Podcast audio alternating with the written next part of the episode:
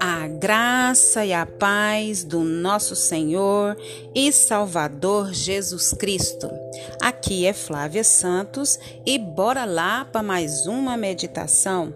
Nós vamos meditar nas Sagradas Escrituras em Provérbios 16, 18 a 19.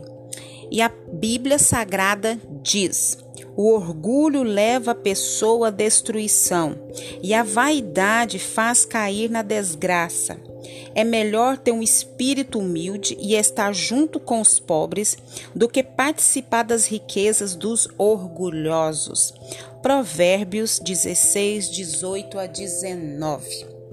Nós vamos falar aqui de uma fábula muito interessante. Preste bastante atenção nessa fábula é O Corvo e a Raposa. Essa fábula nos traz grandes ensinamentos. Fábulas e contos são excelentes ferramentas para fixar na nossa mente alguns princípios valiosos.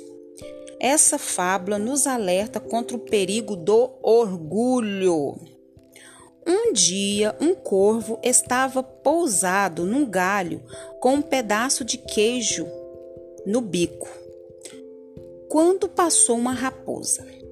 Vendo o corvo, a raposa imaginou um jeito de se apoderar do queijo. Foi para debaixo da árvore, olhou para cima e disse: Que pássaro magnífico! Que beleza estonteante! Será que ele tem uma voz suave para combinar com tanta beleza? Se tiver, certamente deve ser proclamado Rei dos Pássaros. O corvo ficou que era pura vaidade. Para mostrar que sabia cantar, abriu o bico e soltou um sonoro cró. o queijo veio abaixo e a raposa o abocanhou, dizendo: Voz até que o senhor tem, o que não tem é inteligência. O orgulho é a ruína de inúmeras pessoas e é uma armadilha sutil. Sempre que ficamos em destaque e atraímos a admiração dos outros, o que é que surge? Surge a tentação da autopromoção.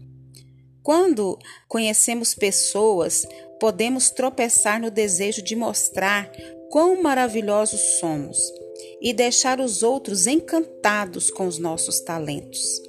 Diz um ditado alemão, e esse ditado alemão, ui, elogiar a si mesmo fede. Vou repetir, um ditado alemão, elogiar a si mesmo fede. E eu achei muito interessante essa fábula, é, O Corvo e a Raposa.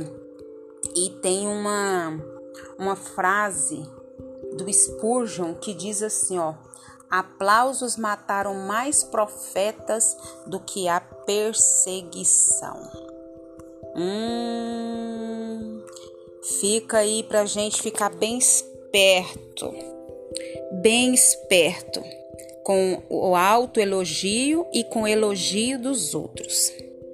Porque nós somos tendenciosos ao orgulho, à vaidade, à presunção e N coisas. Então, ninguém gosta de estar com alguém que fica exaltando a si mesmo. É chato, né? Aquela pessoa que tudo que ela faz é perfeito. A comida é perfeita, o doce é perfeito, o salgado é perfeito, a roupa que lava é perfeita, a roupa que passa é perfeito, os filhos é perfeito, o marido é perfeito, a família é perfeita, tudo da pessoa é perfeito e ela se enaltece, ela se coloca num pedestal muito elevado e ai ai ai ai ai ai, porque comigo é assim, porque eu faço assim, porque é, é algo bem complicado. E nós devemos olhar para a palavra de Deus. E eu fico imaginando como Jesus se sentia diante dos orgulhosos fariseus, a proclamarem a sua espiritualidade vazia aos quatro ventos. eles ficavam rotando demais, né? Jesus poderia humilhá-los a qualquer momento, porque Jesus tem o poder. Jesus, ele, ele é rei dos reis e senhor dos senhores. Ele é o próprio Deus encarnado na terra. Ele poderia mostrar sua glória e mostrar assim como nunca. Mas ele não fez isso. Se o Rei dos Reis tratou como iguais a todos os homens, deveríamos seguir o seu exemplo e dar honra ao próximo, em vez de procurar honrar a nós mesmos. O orgulho leva a pessoa à destruição.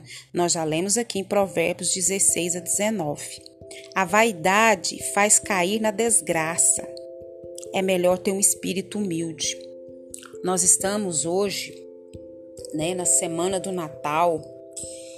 Nós estamos aí bem próximos ao Natal, 21 de dezembro de 2020 hoje. E nós temos que refletir Deus, refletir Jesus, refletir o que Jesus fez por nós.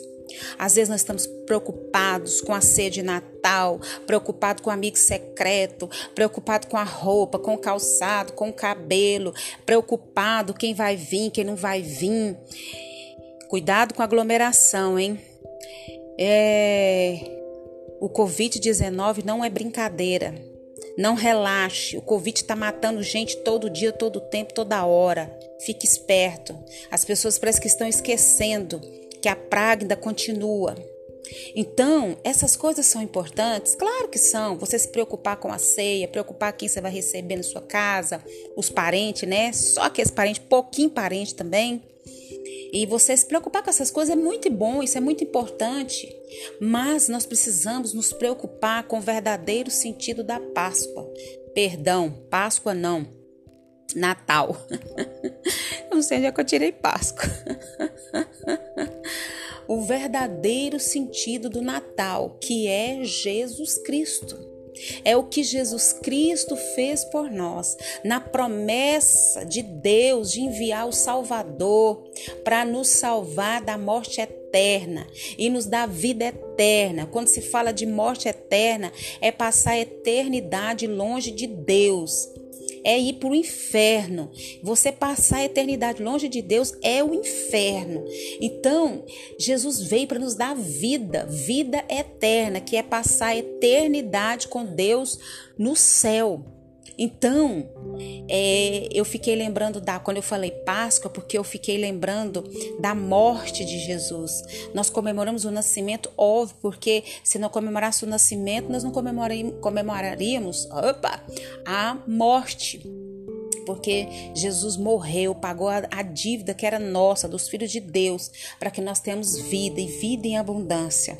Então, que a gente vinha ser humilde. Se você é orgulhoso, se nós somos orgulhosos, porque nós temos orgulho, nós precisamos tratar esse orgulho, nós precisamos fazer um balanço da nossa vida, dos nossos sentimentos e aquilo que não presta, jogarmos fora e recomeçar né? Recomeçar, foi para isso que Jesus morreu, para nos salvar, para nos dar vida e vida e abundância aqui e no porvir. Se lembre da fábula do corvo e da raposa. Cuidado com a vaidade, cuidado com o orgulho. Nós precisamos ter esse cuidado e que o Espírito Santo de Deus continue te abençoando, falando ao seu coração e boas festas. Pai, em nome de Jesus, perdoa as nossas fraquezas, perdoa as nossas falhas, perdoa as nossas transgressões. Perdoa, Deus, tudo que é em nós que não te agrada. Perdoa o nosso falar, pensar, agir, reagir. Perdoa a nossa vaidade, perdoa o nosso orgulho. Perdoa, Deus, tudo que é em nós que não te agrada. Pai, queremos agradecer ao Senhor por mais um dia, por mais uma oportunidade. Queremos agradecer por tudo aquilo que o Senhor fez, tem feito, sei que fará. Queremos agradecer, meu Deus, por mais essa oportunidade maravilhosa de estar falando do Senhor. Pai, vai de conta esse coração, vai de conta essa alma. Continua derramando a tua graça, do teu poder, da tua unção. Que o Espírito Espírito do Senhor continue agindo em cada área dessa vida. Continue nos guardando essa praga do coronavírus, de todas as pragas que estão sobre a terra. Espírito Santo nos atrai cada vez mais para a presença do Senhor e para o verdadeiro sentido da Páscoa. Páscoa não, Natal. Deus tem misericórdia de nós. É o nosso pedido, agradecidos no nome de Jesus. Um abraço e até a próxima, querendo bom Deus. Fui!